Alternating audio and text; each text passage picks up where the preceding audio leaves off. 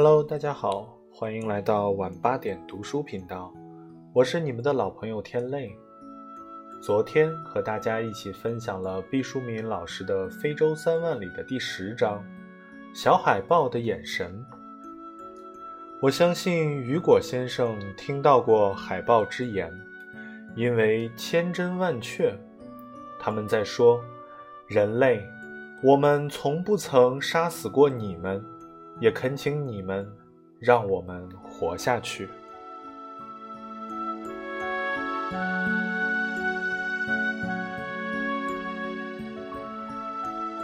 好了，今天为大家带来本书的第十一章：持枪的巡守员唯一知道的事儿。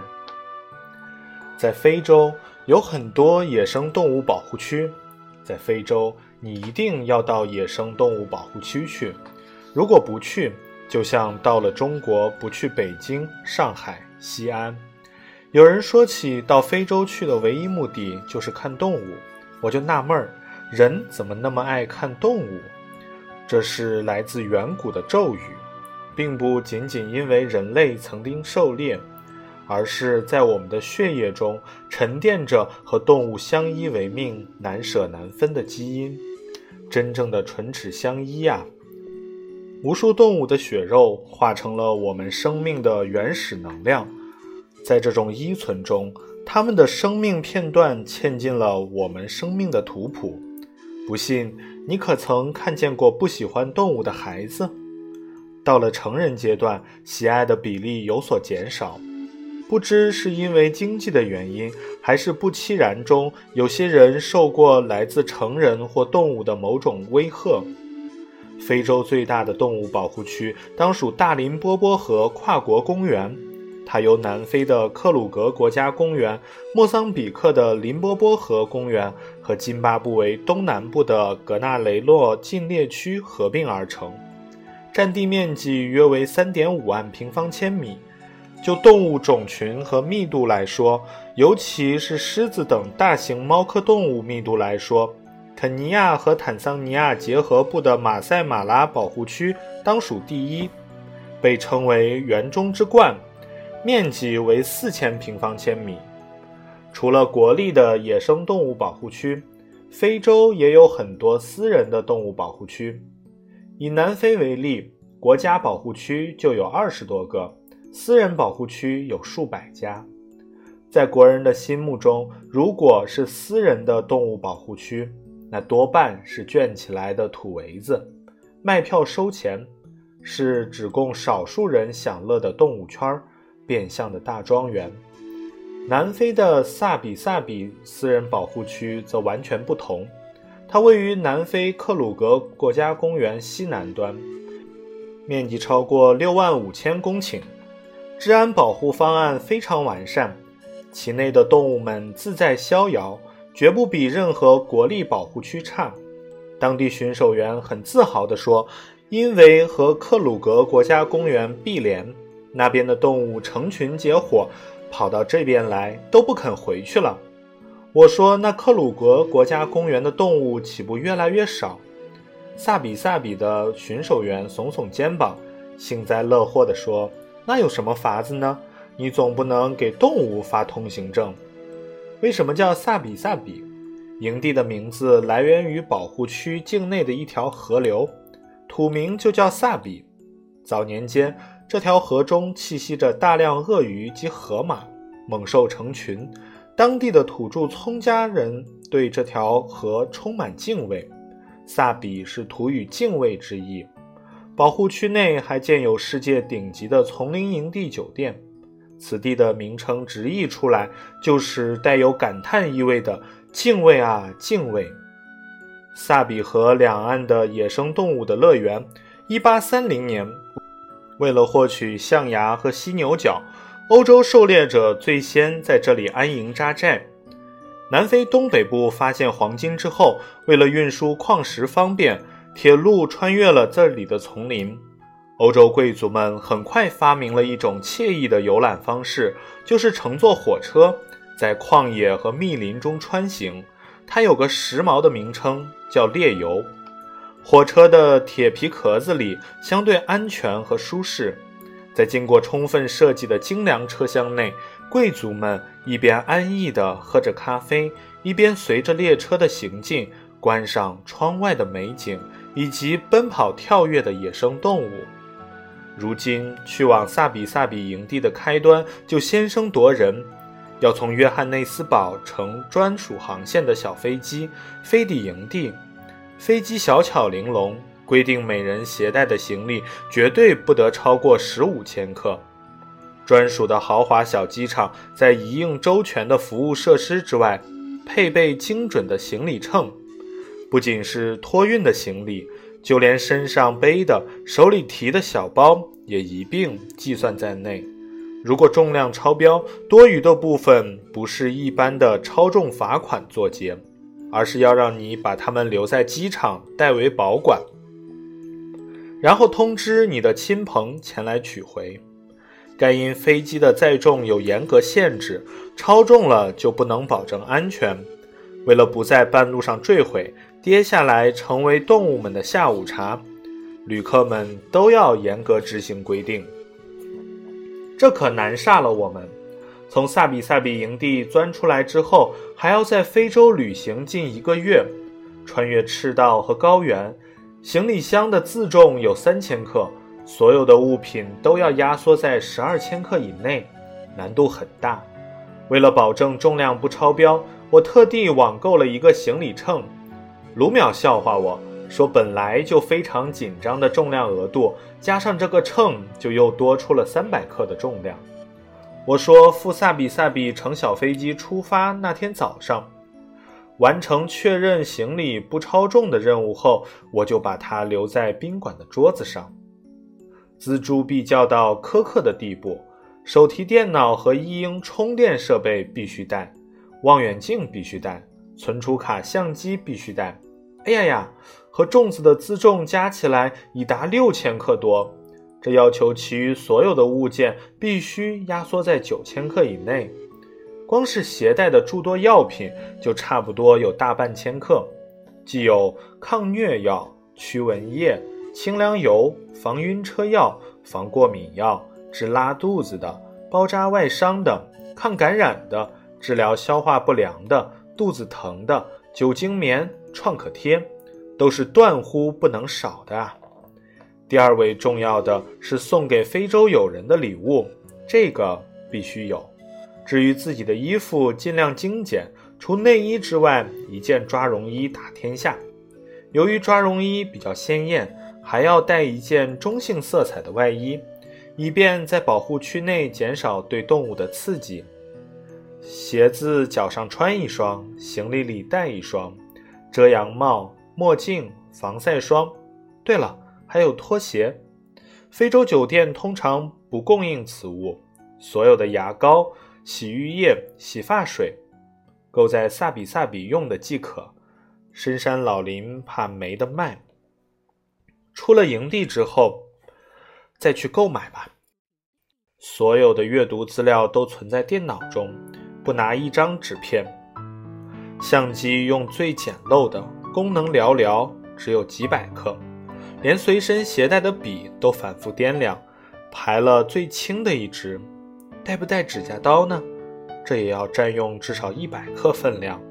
我原本想不带了，出发前把指甲剪秃到露肉，等回到家里再彻底清理。后来一想，不行，近两个月不剪指甲，归来时会成九阴白骨爪模样。忍痛拨出重量额度。挑了个最小号的指甲钳戴上，此物袖珍到就是剪小指指甲也要折返多次。还有个不可逾越的为难之处：萨比萨比之后，我将乘坐非洲之奥列车，它号称极度奢华，在提前发送的乘车文件中，要求所有乘客在每晚晚餐时必须晚礼服出席。天哪！现在我只剩下一千克的分量了，几件晚礼服，就是用报纸糊也要超标。思前想后，突然眼前一亮，中国伟大的丝绸翩然起舞，蚕宝宝用它柔软的丝缕拯救了我。买了几条丝裙，油光水滑，光亮灼灼，由他们担当礼服之角色，应该说得过去。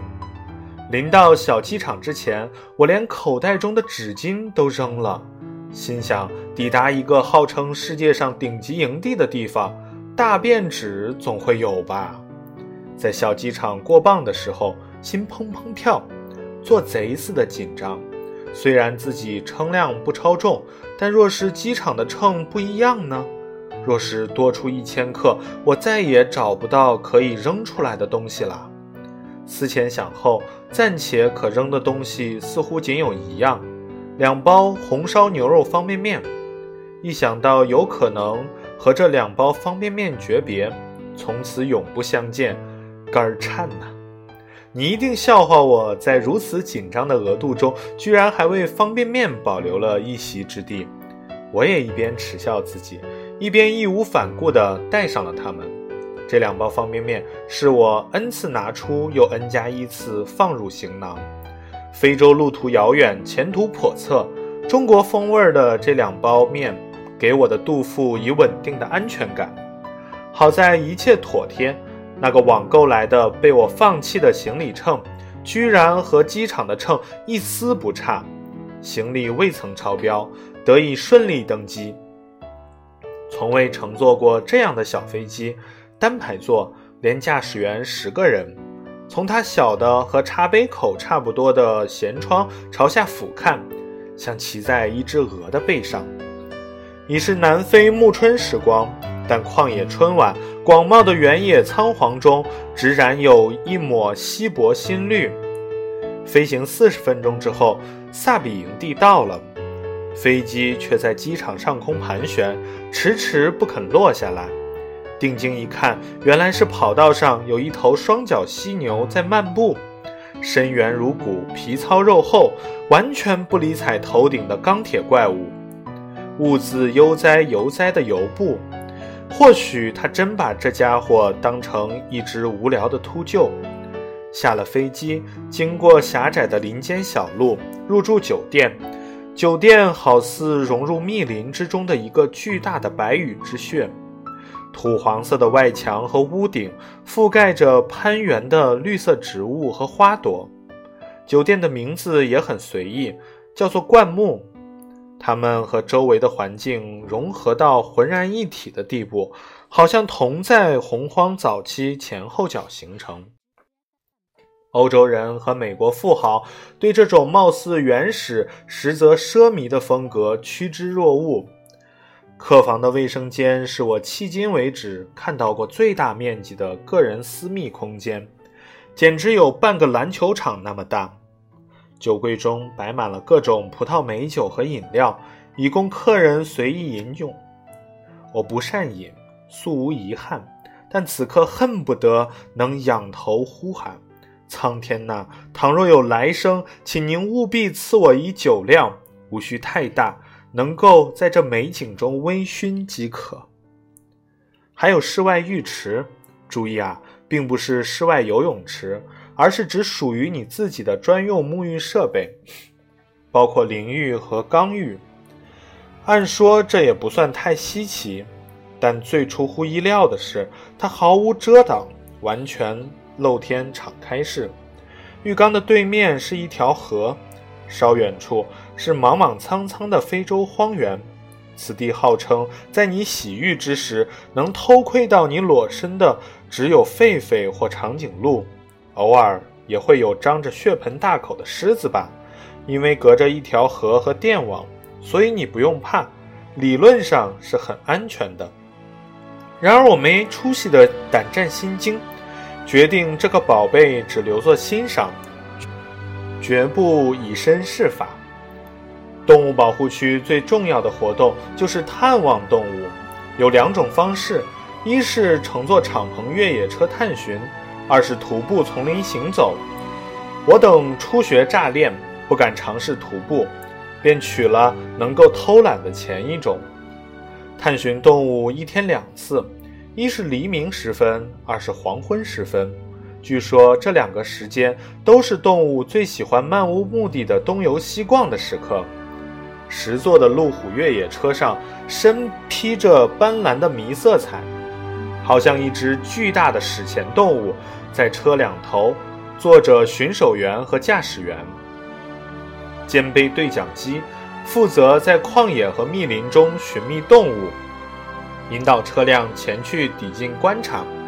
后面像阶梯教室似的依次升高的四排座，每座两人，有点像个小型的比赛场馆。司机是当地土著人，不爱说话。除了开车，也缩着脖子，只顾看前方和四周，以目光为人工雷达找寻动物。巡守员是高大的黑人壮汉，手提 AK-47 步枪，如同拎着一个塑料玩具，十分轻巧。我问卢淼：“咱们坐哪一排？”卢淼说：“咱们这车的八位乘客中有四位是一家人，他们估计愿意扎堆坐在一起。”等他们坐定了，咱们再坐吧。我欣喜他能这样为别人着想。那一家人来自美国，其中三位是女士。旷野风大，他们最终选择了最低的车位。一对印度夫妇看来也对非洲烈风心存畏惧，依次坐在了次低位置。我们母子便坐在了最后一排。拎步枪的黑人巡守员为我们进行了简短的巡游前教育：大家不要穿鲜艳的衣服，以免刺激动物。嗯，很好，你们穿的都很像动物。他的开场白有趣，车上的人相互瞅瞅。果然，虽说都是名牌，但整体十分暗淡，和灰扑扑经过伪装的路虎车融为一体，好像屯败的小山丘。持枪巡守员继续说：“不要吸烟，不要随手丢弃器物，不要喂食动物。”我们频频点头。最重要的是，你们千万不能下车，无论什么时候都不能下车。记住，尤其当野生动物靠近我们的时候，不要以为你会跑得过野生动物。这里的任何一种野生动物，包括兔子和地鼠，都比你跑得快。只要你在车上，野生动物就会将车和人视为一个整体，认为这是一头巨大完整的动物。他们会暗自比量自己和这辆路虎车到底谁更魁伟一些。他不傻，当他认为自己在体型上不占上风的时候，他轻易不会发动攻击。但是如果你下了车，那就不同了。你渺小、软弱，有令他食欲大开的可疑味道。你柔软多汁，他会认为你是车的内脏掉了下来。生动地说着这种并不好玩的幽默话语，他的牙齿像一架钢琴的白键在整齐地跳动。以我的医学知识，知道并没有找到有力的比色证据以确认黑人的牙齿更白。也就是说，如果把单独的牙拔下来对比的话，大家都差不多。反差这件事儿的确功能强大。黑人女孩穿什么靓丽的衣服都好看，黑色是万能的底色。但面对这位持枪巡守员，你还是要对他的牙釉逼人的雪白心悦诚服。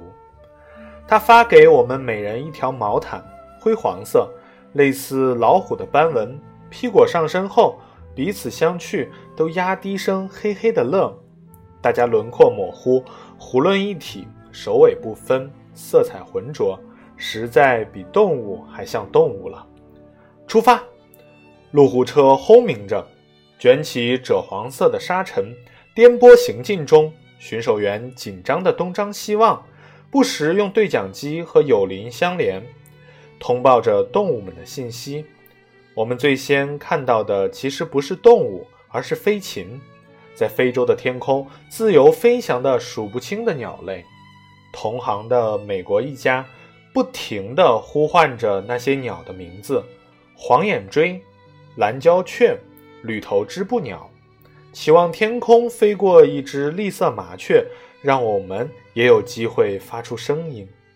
我悄声对卢淼说：“在非洲，我还认识火烈鸟，可惜它们生活在咸湖沼泽中。”估计这里一只也没有。卢淼看出我的沮丧，安慰说：“他们都带着非洲鸟类大全的画册，我看到他们临时上车的时候还在翻看。他们来过非洲多次了，自然认得鸟多。看动物的程序，大约也是由浅入深，循序渐进。咱国人还停留在五大兽的阶段，以为动物越大越饱眼福，看得过瘾，值不菲的花费。”对于资深的旅行者，能叫出像子弹一样掠过天空的鸟鸣，成了更值得骄傲的水准。持枪巡守员说：“萨比萨比栖息着超过两百种野生动物，超过三百五十种鸟类。”他带着自豪感补充：“如果客人你来自北半球，那么你在此地一天之内可能看到的鸟类，或许超过你在家乡时一生见过的。”我估计他所说的北半球指的是北欧，在中国未及污染的热带边疆，能看到的鸟类也还不少吧。当然，我们的城市里只有麻雀和偶尔的燕子，在某些稍好的区域还有乌鸦和喜鹊。我们看到第一批动物是羚羊，灌木丛中各种年龄段的羚羊眨着温柔的大眼睛。看似惊慌，实则胸有成竹地逃开，一边奔跑一边回头，好像俏皮地在说：“追追看，你们可有我跑得快？”持枪人说：“这是斑羚，是黑斑羚。”人们是多么容易满足和厌倦！很快，裹着花毛毯的看客就对至此结笔的羚羊阵营失去兴趣。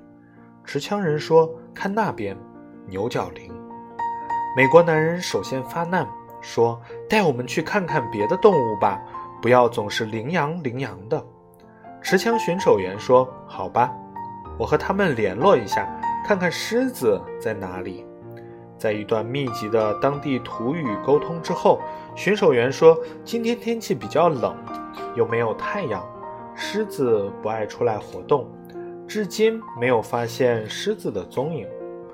我们遗憾。”不过，巡守员说，那边有一只猎豹正在进食。今天他运气不错，扑倒了一只瞪羚。路虎车于是在沙地上调转车头，向说不清方向的远方前行。周围的稀树草原地貌，我们对非洲旷野最标准的印象：干燥的荒草之上，伫立着孤零零的、有着水桶腰身的猴面包树或其他乔木。就是稀树草原地貌的标准照。稀树草原这个词既专业又传神。放眼望去，下面是草，上面是树。从数量和广度来看，草很多，树很少。种草之上，树木毫无章法地点缀着，所以就叫稀树草原。稀树草原生长于距赤道八度到二十度的热带地区。非洲有世界上面积最大、发育最好、特征最为典型的稀树草原地貌，约占非洲大陆总面积的百分之四十。这种地貌对于中国人来讲比较陌生，只在云南澜沧江、怒江等流域局部存在。尽管陌生，我们还是要对这种地貌报以深切的敬意。正是在稀树草原上，诞生了最初的人类。这些草叫什么名字呢？我指着满地缩草，问持枪巡守员：“禾草。”他回答：“他是动物植物专家，大学毕业。”抬眼望去，连续的禾草原大约有半人高，枯黄的草叶中心泛着懵懂醒来的稚嫩绿色。这里是禾草的天堂，它们肆无忌惮地连成一片，好像鸿篇巨制。偶尔出现的孤独乔木和抱团取暖的灌木丛打断了禾草的整齐划一，仿佛长文中出现的惊叹号和删节号。但是禾草究竟是什么草呢？它们好像并不是一种草，而是一个乱七八糟的庞大阵营。说实话，来非洲之前，我不很了解“禾草”这个词，当下搜肠刮肚的想。回忆起来的也只有戴望舒悲愤激慨的诗。我用残损的手掌。江南的水田，你当年新生的禾草是那么细，那么软，现在只有蓬松。根据上下文的意思推断，我一直认为老戴口中的禾草指的是水稻。不过指天发誓，虽然眼前禾草阵营里泥沙俱下的包含着多种植物，但我敢肯定，没有水稻。禾草就是俗称的草，从谷物到竹子，从地毯草到埃及的纸莎草，通通都是禾草。持枪白琴剑回答我问：“水稻不是吧？”我对戴望舒半信半疑：“水稻也是禾草。”那么小麦、燕麦呢，也都是禾草。白琴燕答。我伸出了一口长气，恍然大悟。后来我查了资料，禾草没有什么神秘的，就一包罗万象的大筐，你所能见到的所有草类都被它一网打尽。所有的粮食，除了荞麦以外，都是禾本科植物。白琴剑说：“你可别小看了稀树草原。”无数种动物，包括大型哺乳动物，像野牛、斑马、角马、河马、犀、羚等，要么直接把禾草当作食物，要么靠捕食禾草的动物，把食草动物从禾草那里得到的养料间接地摄入体内。所以，从本质上来说，连最极端的食腐动物也是靠禾草为生。只有少数动物。比如大象和长颈鹿依赖乔木的树叶或果实过活。我一时对稀树草原恨不得倒地便拜。它是所有非洲动物的厨娘，它怎么这么能干呢？何德何能养活了这么多生灵？白琴剑说，稀树草原有相当高水准的净初级生产量。我说，什么叫净初级生产量呢？白琴剑利用寻找豹子的间隙，向我普及植物知识。初级生产量是指单位时间和单位面积上，绿色植物通过光合作用所制造的有机物质或所固定的能量。我点点头，表明大致明白。持枪白琴剑接着说：“净初级生产量是可供生态系统中其他生物利用的能量。”我这一次使劲儿点头。表示明白，这个净产能就是植物除了自己消耗之外，额外积聚起的能量。持枪白琴剑说，禾草具有最大的净初级生产量，在雨季，稀疏草原的产能比热带雨林还多，这令我目瞪口呆。热带雨林多繁茂啊，万象葱茏，青翠欲滴。它怎么会被这黄皮寡瘦的稀树草原在植被净产能上比下去呢？持枪白琴剑说：“热带雨林的总初级生产力当然是高于稀树草原地带了，但请不要忘了，单位面积下热带雨林的总生物量远大于稀树草原，雨林的呼吸作用消耗更高，因此综合计算下来，热带雨林的净初级生产量。”反倒不如稀树草原。哦，怪不得呢！我原来一直想不通，原始人类为什么要选择在看起来十分荒凉的热带稀树草原地带过活。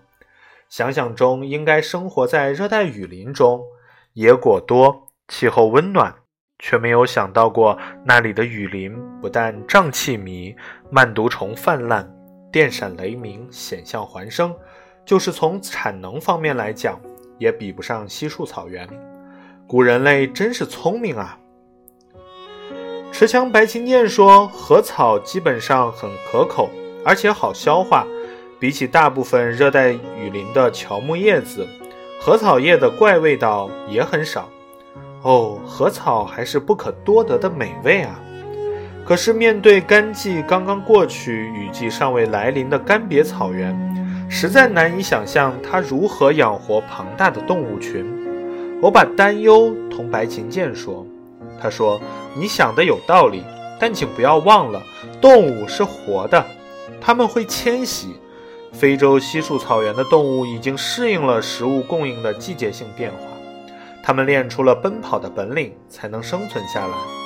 雨季来临，趁着植被青葱、食物充足时，它们立即占据稀树草原，大吃大喝；干季时，又迁徙到热带雨林边缘、水草肥美的地方，耐心地等待下一个雨季来临。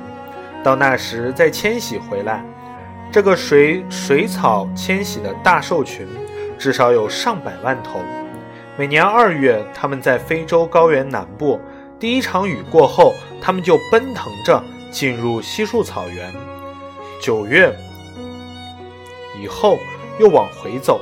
打头阵的是二十多万匹野斑马，紧跟其后的是百万头牛羚，最后面是五十万只瞪羚，浩浩荡荡。这就是国人热衷的非洲动物大迁徙理论依据。说着说着，我们已经到了豹子的领地。聊天中，太阳已经下山了。由于云层浓厚，未能看到非洲大地上惊心动魄的完整日落。短剑般的阳光透过低矮的云层倾斜下来，将草原装点成若明若暗的斑斓布匹。再接着，四周就直接滑入蒙蒙黑夜。从四面八方闻讯赶来的路虎车有四五辆，围成一个近似圆圆的环阵，静观豹子。我们到场比较晚，豹子的晚餐已经收场，卧在地上安睡。我似乎闻到空中有血腥的味道，不过豹子已经把自己的嘴巴打理干净，猎物也不见踪影。不知是连骨头都嚼得一干二净，还是把残骸藏在某处了。所有的人都静静悄悄地看着一只豹安睡。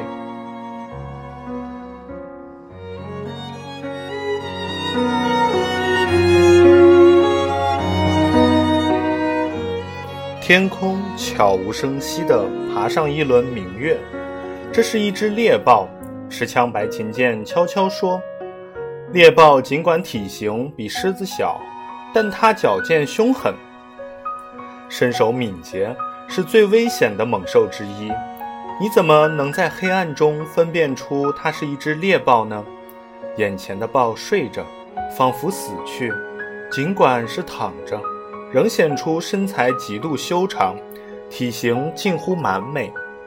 它背部的皮毛呈华贵的浅金色。半裸着的腹部颜色比较浅，略发白的淡黄色。它的头颅和颀长身材相比略微小了一些，鼻梁两旁有两道明显的黑色条纹，从眼角处一直下沿，直伸到嘴边，好像哭泣时未曾擦干的泪痕。它柔软的脊椎骨扭曲成一道华丽的曲线，镶在枯黄的草地上。四肢一半蜷缩，一半舒展，伴着身边的暗影，犹如倒卧的青铜雕塑。想起海明威在《乞力马扎罗的雪》的开篇所写的：“乞力马扎罗是一座海拔一万九千七百一十英尺的常年积雪的高山，在西高峰的近旁有一具已经风干冻僵的豹子的尸体。豹子到这样高寒的地方来寻找什么？”没有人做过解释，老海没写明那是一只花豹还是猎豹，所以我一向认为识别豹子并不容易。白琴剑悄声说，猎豹的身体更修长，花豹要短一些。猎豹喜欢待在开阔的地带，比如说像现在这种地方，而花豹更愿意上树。再有就是猎豹有明显的黑色泪痕。花豹没有，当然了，最主要是看斑点。猎豹的英文名就叫有斑点的意思。我凝视着，即使在睡梦中也可依旧不可一世、威风凛凛的猎豹，心想他的胆子可真大。这么多人和车围聚在他周围，他怎么竟充耳不闻、酣然入睡呢？我把这顾虑对白琴剑说了。白琴剑说：“猎豹像人一样，是日出而作，日落而息。现在已经是夜晚了，它要睡觉了。你知道猎豹跑得很快，最高时速可达到每小时一百二十千米，但是这种速度它只能维持三分钟，一旦超过了这个时间，猎豹必须减速，不然它们会因身体过热而死，能量在追击中大量损耗。如果它连续五次都不能成功猎杀到动物，或虽然辛苦猎到了，但猎物被柴犬等抢走，它有可能活活的饿死，因为它再没力气发动下一次捕猎了。刚才的捕猎一定耗费了他太多的体力，现在他变得十分孱弱。原来这骁勇的霸主也有脆弱的一面。我充满怜惜地看着猎豹，白琴剑突然说：“这是一只雌猎豹，有小猎豹在身。”啊！我借着月光细细观察，除了看到猎豹黄色毛皮上的黑色斑点是实心圆以外，并不觉得这母猎豹有丝毫臃肿，白琴剑是否看走眼了呢？可能看出我的不以为然。白琴剑叹了口气，说：“即使雌猎豹怀孕，它的身体也要保持流线型，奔跑速度依然很快，捕食也非常灵活。哪怕到了怀孕晚期，它也必须有独立捕食食物的能力。”以维持自己和猎豹所需的所有养料，所以猎豹崽的个体重量和数量都很少。想想也是，雄猎豹不可能肩负起照料孕豹的责任。雌猎豹啊，也许你是天地间最敏捷的母亲，直到分娩前的一刻都需要不停地奔跑。白琴剑接着说。花豹的斑点是如花朵状的空心圆，美洲豹的斑点是空心圆内还有个小圆点。当你分辨不清的时候，斑点的形状可以帮你的忙。再加上猎豹的叫声是吱吱的，花豹呢有点像低吼。我第一次对白琴剑的解说生出腹诽。天哪！当能听到豹吼时，还有能力分辨它是什么科什么属吗？当我能看清豹身上的斑点是实心还是空心的时候，估计也快成豹的餐点了。人和豹就这样在旷野中安静地对峙着。严格的说，是我们在欣赏一只豹，豹对我们熟视无睹，甚至连熟视无睹也谈不上，因为它基本上没有睁开过眼睛，只当我们是静物。白琴剑说：“世界上的猎豹基本都是一家。”我一时搞不明白，说：“您的意思是他们彼此都认识吗？”白琴剑说：“通过研究，世界上的猎豹亲缘关系都比较近，就是说这些猎豹是近亲繁殖所产生的后代。由于个体遗传结构高度相似，它们的生存能力其实很弱。我第一次知道猎豹先天的短板。”为这无比美丽的动物哀伤，原以为只要人类从利令智昏中苏醒，洗心革面，从此善待万物，我们尚有机会和濒危动物们相守相伴，却不知还有更强大的上苍之旨在制约乾坤。一切都可能转瞬即逝，在暗夜中返回营地，临走时我频频回头，猎豹妈妈。祝福你能顺利诞下宝宝，祝福你们平安。面对着高原小湖泊的营地餐厅，树枝上挂满了一盏盏煤油灯，四周摆放着采自世界各地的斑斓水果和蔬菜，烤肉的油滴溅落在篝火之上，滋滋青烟香飘四野。跳动的灯焰映照着丰富的晚餐，暗夜之中，苍茫大地浑然一体的黑暗。罡风扫荡，兽鸣呜咽，于是这些奢靡的享受，在极其荒凉的背景衬托下，显出不真实的梦幻感。一抬头，恍惚看到一只孤独的小兽在湖对岸饮水，恍然间明白了什么是顶级的享乐，就是在世界上最原始的角落享受现代文明的奢华，每一个局部都如同。独具匠心，又伪装成皆是天然。粗看，所有的东西都像是刚从旷野中采集的；细一推敲，充满了人工的雕琢。比如我入夜后巡狩归来，看到房间被清洁的尘纤尘不染，茶几上用原木雕刻成的花瓶里斜插着一束蓝色野花，而当我上午入住的时候，这花儿是粉色的。野花的寿命极短，不像培植过的专门用于插花的品种，可以在清水中坚持数天甚至更久。就算有足够的水分供应，不消几小时，野花便花瓣低垂，花蕊烟谢，花茎萎靡，难掩颓败。这时时的野趣，是有人到野外将花采撷下来，然后一个个房间分插好，恭候客人们。推门而入，所有的细节都是刻意复杂而成。这过程隐没在你看不见的暗处，你看到的只是流畅芬芳的野趣。白琴剑走到我们的桌前，他稍显疲态，但仍再三叮嘱：如果晚上要从客房出来到周围走走看看，或要到邻居家门串门聊个天，请一定要和总台联系，由总台告知我。这里虽然妥加防护，但采取的是敞开式环境，野兽有时也会好奇地造访营地。我会带着枪出发，保护着你从房间到达目的地。等你玩耍够了，再通知总台，我会出现，持枪送你回家。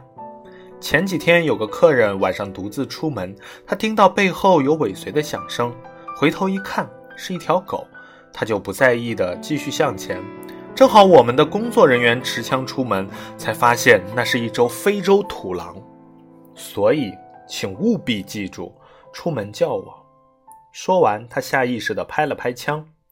第一次感到草原的夜晚和白天大不相同，充满杀机。夜晚是动物们出没的世界，它们顽强地表达着独立意志，这里不属于人类。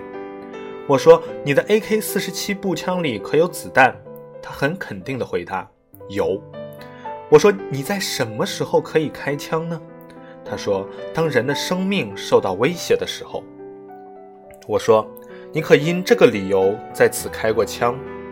他微笑起来，几乎把满口的白牙都露出来说：“没有，今天之前没有过，希望以后也不要有。”煤油灯跳跃的橘色火光从他洁白的牙齿上滚过，镀上一层金。我说：“这样的工作你可曾厌倦？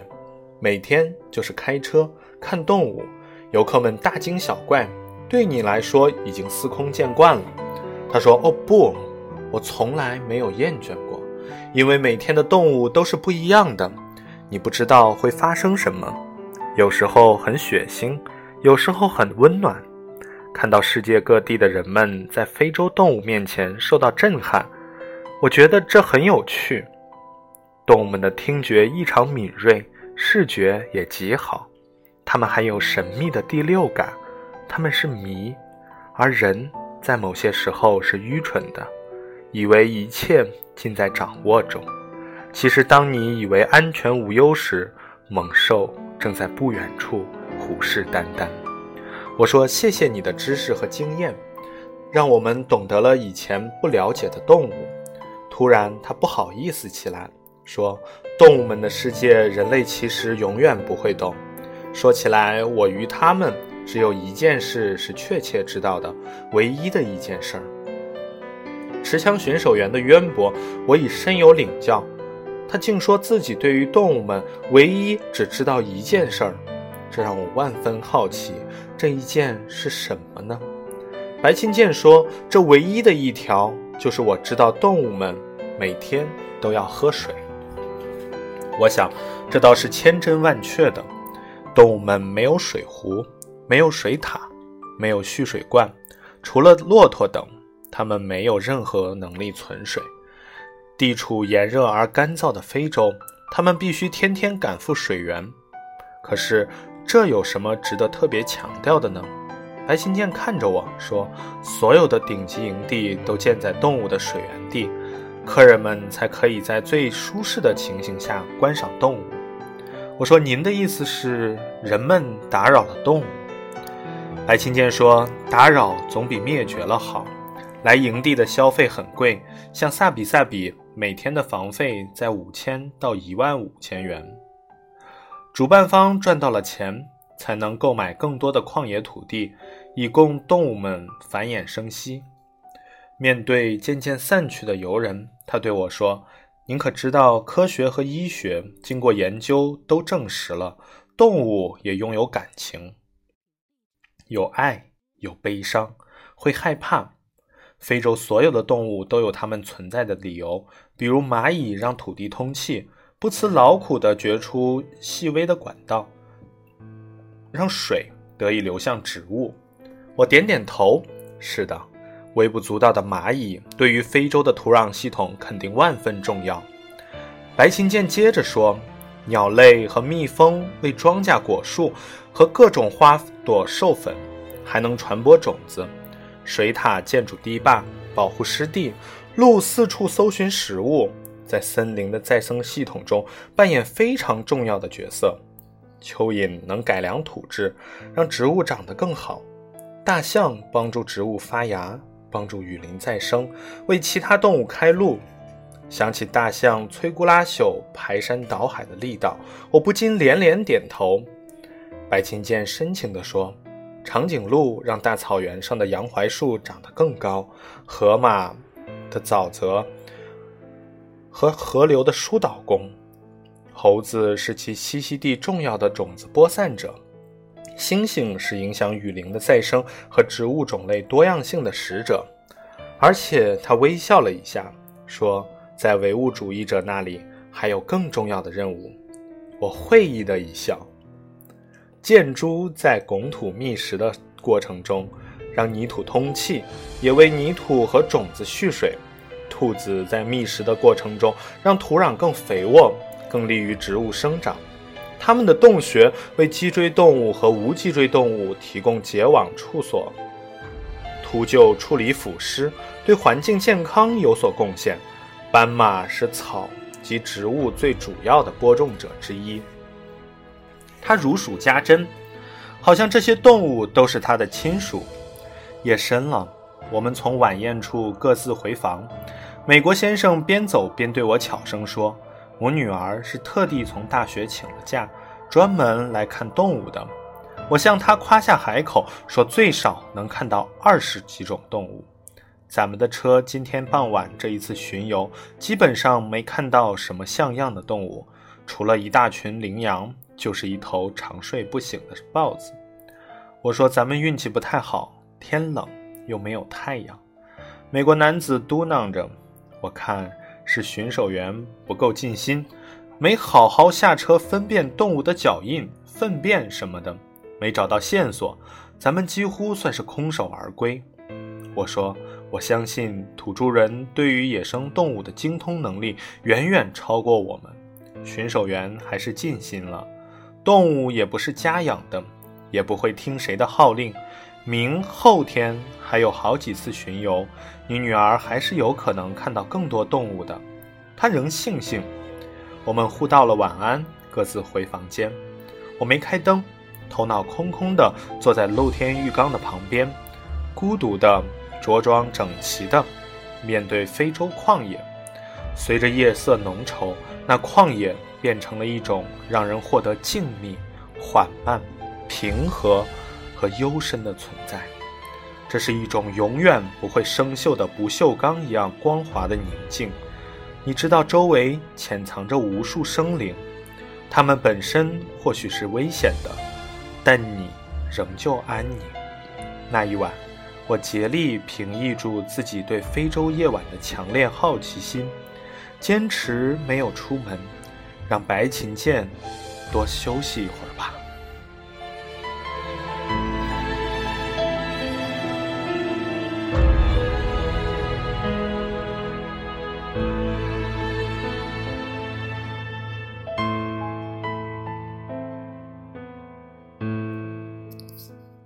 好了，今天就到这里。如果你喜欢，请点击订阅。我是你们的老朋友天泪，我们明天晚上八点不见不散。